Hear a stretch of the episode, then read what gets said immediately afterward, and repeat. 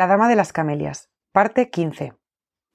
Haría aproximadamente una hora que Joseph y yo preparábamos lo necesario para mi partida cuando llamaron a la puerta violentamente. ¿Abro? me preguntó Joseph.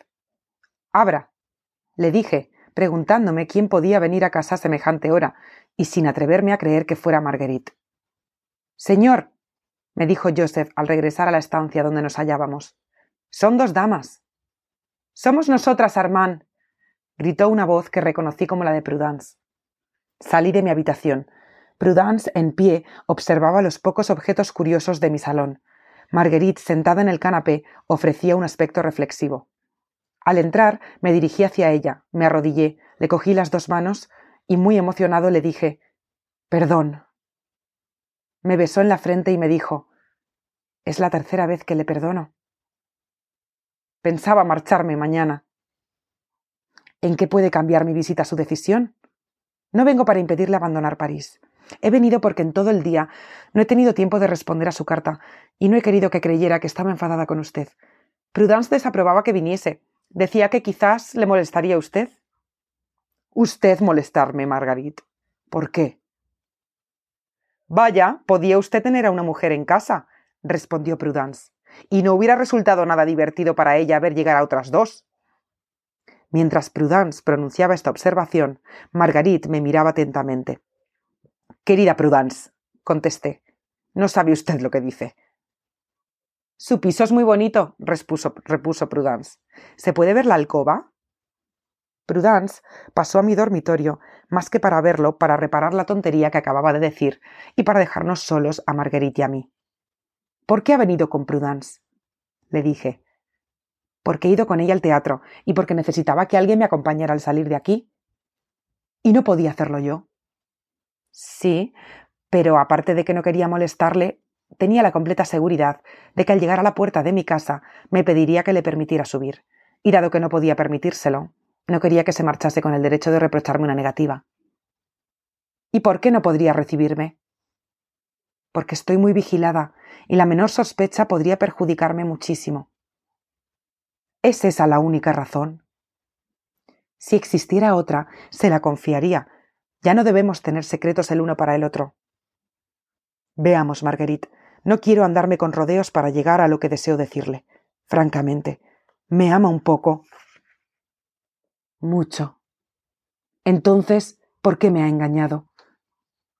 Amigo mío, si fuera yo la señora duquesa tal o cual, si dispusiera de doscientas mil libras de renta, si fuera su querida y tuviera otro amante, tendría usted el derecho de preguntarme por qué le engaño. Pero soy la señorita Marguerite Gautier. Tengo una deuda de cuarenta mil francos, ni un céntimo de fortuna, y gasto cien mil francos al año. Su pregunta resulta vana y mi respuesta inútil. Es cierto, dije, dejando caer mi cabeza sobre las rodillas de Marguerite, pero la amo con locura. Pues bien, querido amigo, es necesario amarme un poco menos o comprenderme un poco mejor. Su carta me ha dolido mucho. Si hubiese sido libre, anteayer no hubiera recibido al conde, o en caso de recibirle hubiese acudido a pedirle el perdón que me pidió usted hace un momento, y en el futuro no tendría otro amante sino usted. Por un momento he creído que podría concederme esa dicha durante seis meses. Usted no lo ha aceptado. Se empeñaba en averiguar los medios para conseguirlo. Dios mío, qué fácil era averiguar los medios. Servirme de ellos suponía para mí un sacrificio mayor de lo que usted se imagina. Yo pude haberle dicho necesito veinte mil francos. Usted está enamorado de mí. Los hubiera encontrado, a riesgo de reprochármelo después. He preferido no deberle nada, y no ha comprendido esa delicadeza, pues es delicadeza lo que implica mi actitud. Nosotras, cuando todavía nos queda un poco de corazón, damos a las palabras y a las cosas una dimensión y un significado que las demás mujeres desconocen. Le repito, pues, que por parte de Marguerite Gautier, el medio al que recurría para pagar sus deudas, sin pedirle a usted el dinero necesario para tal efecto, constituía una delicadeza que debe usted aprovechar sin decir nada. Si no hubiera conocido, si no me hubiera conocido hasta hoy, se sentiría felicísimo con lo que le prometiera y no me preguntaría nada respecto a lo que hice anteayer. A veces nos vemos forzadas a comprar una satisfacción para el alma, a expensas de nuestro cuerpo, y sufrimos mucho más cuando después dicha satisfacción se desvanece. Escuchaba y miraba a Marguerite con admiración. Al pensar que esta maravillosa criatura, cuyos pies anhelaba besar en otro tiempo, consentía en darme cabida en su pensamiento y en otorgarme un papel en su vida, y que no me contentaba aún con lo que me daba, me preguntaba si el deseo del hombre tenía límites, puesto que satisfecho tan deprisa como ocurriera con el mío, exige todavía más. Es cierto, prosiguió Marguerite. Las mujeres como yo tenemos deseos antojadizos y amores inconcebibles. Nos entregamos tanto por una cosa como por otra. Hay individuos que se arruinarían por nosotras, sin lograr obtener nada a cambio, y otros consiguen nuestra entrega solo con un ramo de flores. Nuestro corazón es antojadizo. Los caprichos son su única distracción y su única excusa. Me he entregado a ti más pronto que a ningún otro hombre, te lo juro. ¿Por qué? Porque al verme escupir sangre, me cogiste la mano, porque lloraste, porque eres la única criatura humana que ha tenido a bien compadecerme. Voy a decirte una insensatez, pero hace tiempo tuve un perrito que me observaba con tristeza cuando yo tosía. Es el único ser al que he amado. Cuando murió, lloré más que al morir mi madre. Verdad es que ella me pegó durante los doce primeros años de mi vida. Pues bien, te he amado enseguida, como a mi perro. Si los hombres supieran lo que se puede conseguir con una lágrima, los amaríamos más y los arruinaríamos menos. Tu carta te ha delatado, prosiguió. Me ha revelado que no eres todo corazón y ha perjudicado más el amor que te tenía que todo lo que hubieras podido hacerme. Eran celos, cierto, pero celos irónicos e impertinentes. Al recibir tu carta estaba ya triste. Esperaba verte a las doce, almorzar contigo, en fin, que tu presencia borrara un pensamiento tenaz que me obsesionaba y que admitía sin esfuerzo antes de conocerte.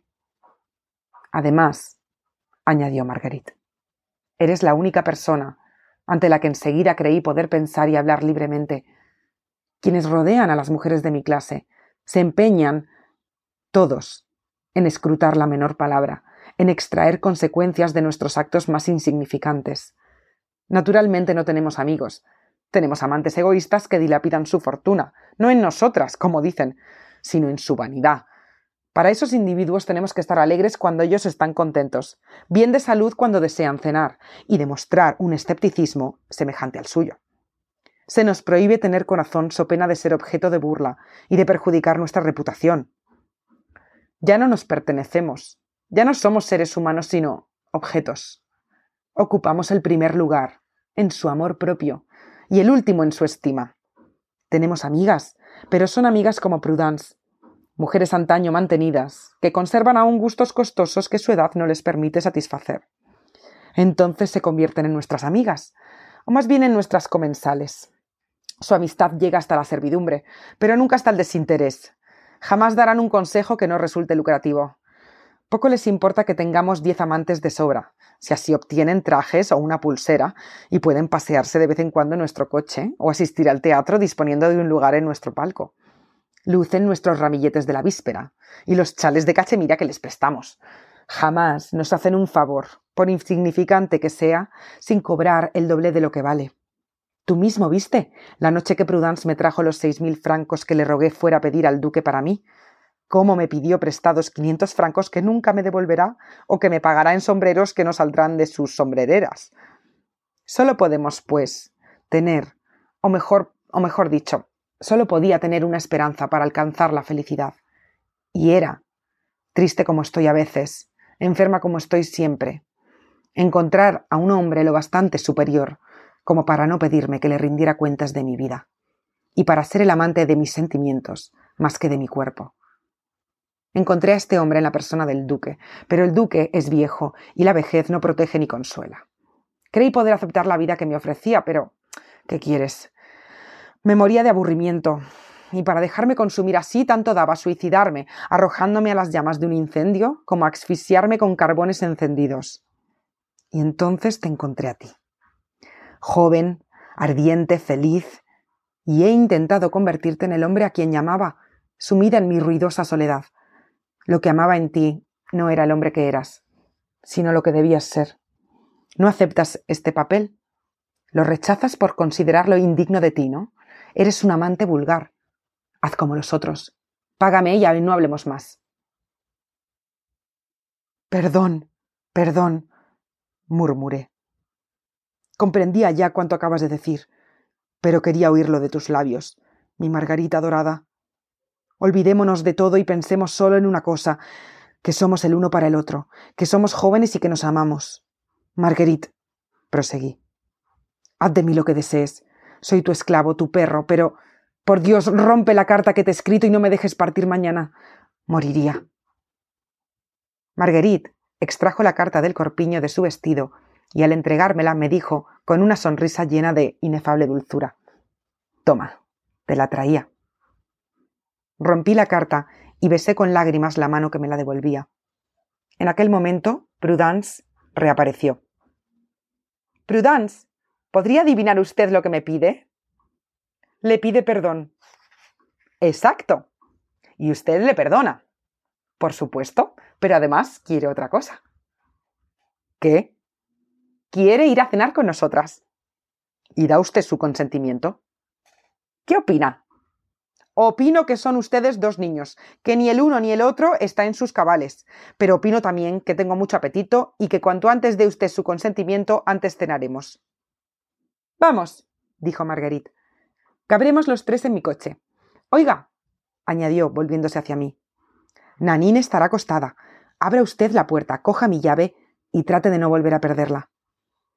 Abracé a Marguerite hasta asfixiarla. Acto seguido entró Joseph. Señor, me dijo con el aspecto de un hombre satisfecho de sí mismo. El equipaje está hecho. ¿Todo? Sí, señor. Pues bien, deshágalo. No me marcho. Fin.